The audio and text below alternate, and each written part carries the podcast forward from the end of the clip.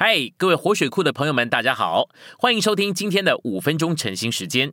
晨兴五分钟，活水流得通。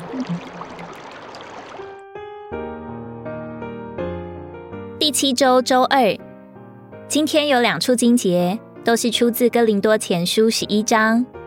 第一处是十一章三节，我且愿意你们知道，基督是个人的头，男人是女人的头，神是基督的头。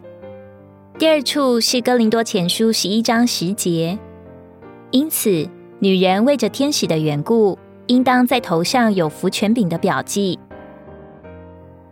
信息选读，在四世纪三章七节到五章三十一节的历史之前，以色列人从未有过女性首领。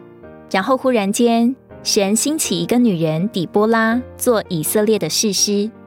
关于这点，我们需要领悟。在圣经里，每当神做一件不寻常的事，都是非常有意义的。这首先指明男人的失败，然后指明神超绝的行动。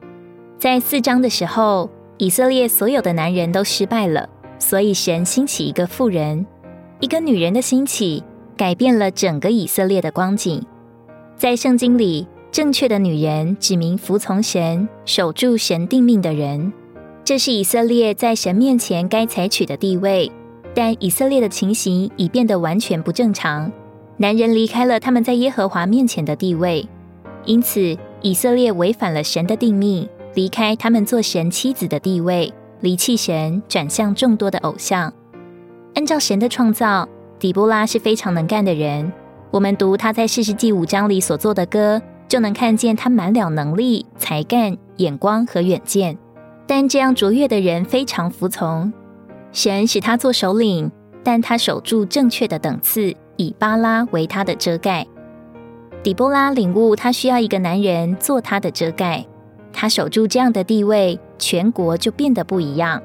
在以色列悲惨的情形里，没有人愿意领头为耶和华的权益征战，也没有人愿意跟随。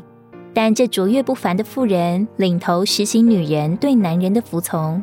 全国就进入正确的等次，每个人都回到他们正确的地位上。因此，底波拉在他的歌里能说：“那时有余剩的贵胄下来，耶和华的百姓与我一同下来攻击勇士，众首领统帅，众百姓跟随，军队就形成了。起先只有一些人跟随，但至终众百姓都跟随了。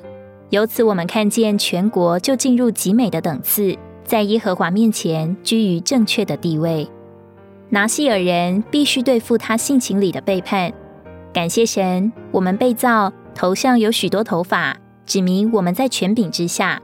我能见证，在某人、某事或某种环境之下，乃是很大的祝福；在某人或某事之下，乃是祝福，甚至受到严格的限制，也是祝福。感谢主，从我进入这恢复那天。主就把我置于某人、某事或某种环境之下。今天有人教导信徒不需要服从代表权柄，不该在任何人之下。这种错谬的教训非常破坏人。首先，对这样教导的人是破坏；然后，对接受这种教训的人也是破坏。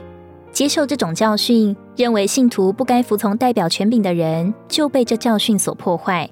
有些人甚至在年轻时就被破坏，无可救药。